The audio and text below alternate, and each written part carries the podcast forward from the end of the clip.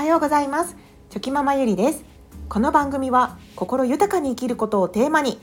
少し HSP 気質がある私が生きづらさを感じつつも美容師を主軸に NFT クリエイターブロガー4コマ漫画への挑戦と2児の子育ての奮闘の日々を書き綴ったブログチョキママゆりの思考部屋の朗読をしている番組です。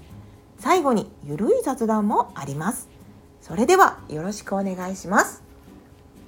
令和3年7月6日。子供の朝の準備が遅くて困る。子供の朝準備をスムーズにするにはお支度表やタイマーなど解決策を考える。前編。子供の朝準備って本当に大変ですよね。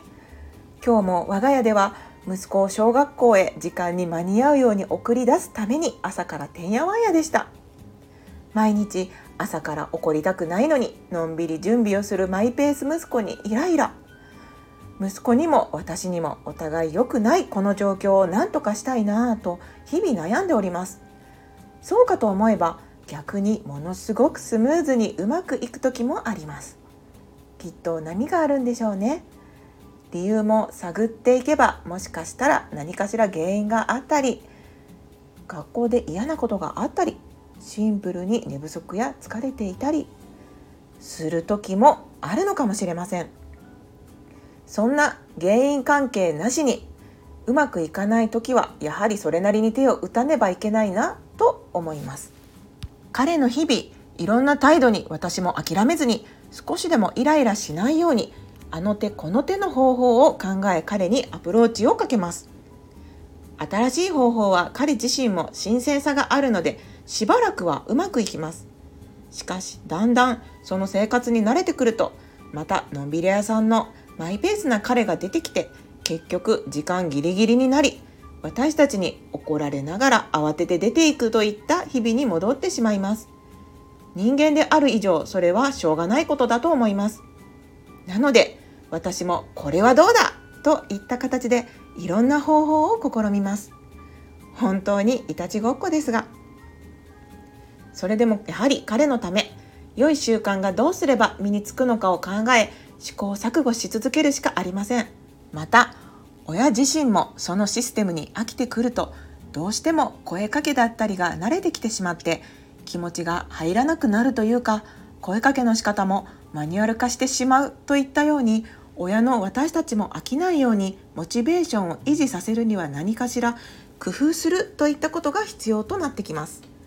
ただ飽きてくるとはいえどまた周期を空けてもう一度久しぶりに試してみると新鮮な気持ちで取り組むことができますのでうまくいく場合もあります。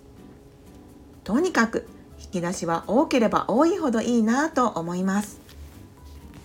今までに試してきたことこれまでに私がいろんな方法を調べうまくいったりいかなかったりしたことをまとめてみます。定番なものばかりですがやり始めは特に効果があったりしますのでたくさんの引き出しを持つという意味でも知っておいて損はないと思います。お支度表を作る。幼稚園時代に作ったものです。隅っこ暮らしが好きな長男が喜ぶと思い朝準備のタスクを完了するとマグネットがついている紙をペッと貼ると大好きな隅っこが出てくるようになっています。その当時は結構喜んで朝の支度を進んでやっておりました。比較的いい感じに朝の準備を済ませていたと思います。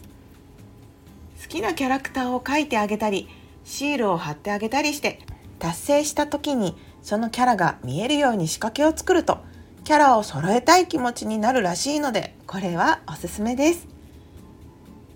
これは今使っている小学校用のお支度表です。最初のうちは新しいので喜んでマグネットを移動させて準備していましたが飽きるのが早かったように感じます。もう少し遊びが欲しかったのか彼のやる気が出るような仕掛けをもう少し考えなければという感じで今も使いながら改良する部分を考え中です。ちょっと使ってくれない時期もありましたが今はまたこれを使って忘れ物がないようチェックしております。やはりまだまだ子供なので遊びやユーモアなどの要素がいるなぁとつくづく感じます。タイマーでその都度測る。これはシンプルにストップウォッチやタイマーを準備して測るという方法です。タイムを測ると運動会みたいな気分になるらしく結構喜びながら焦って準備しております。ママ測ってとノリノリで言ってくることもありました。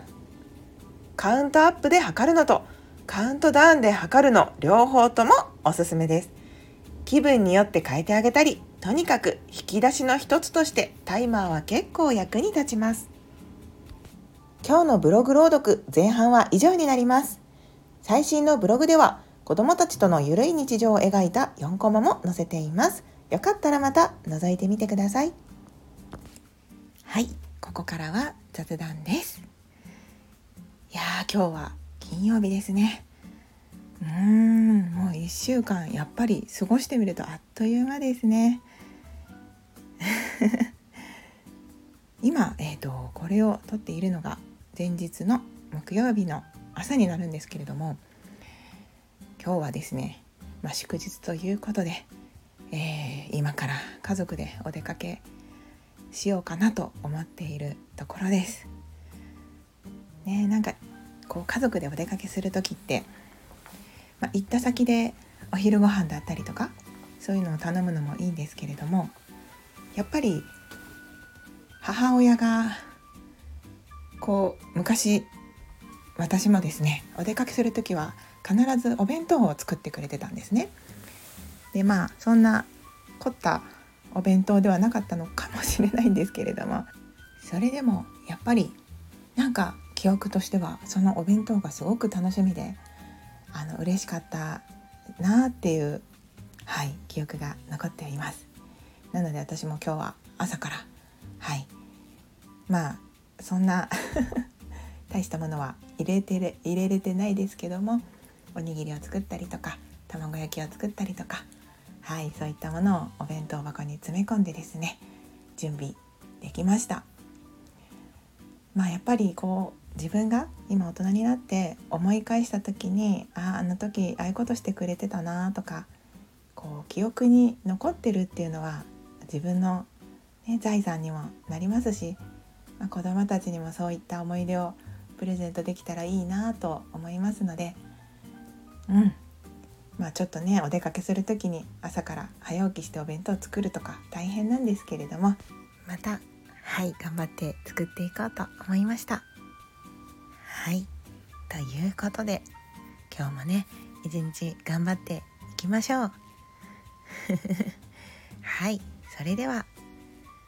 昨日より今日今日より明日一歩でも前進。この番組があなたの今日という日を生き抜くための心の活力になれたら嬉しいです。今日も最高の一日をお過ごしください。ありがとうございました。ではまた明日。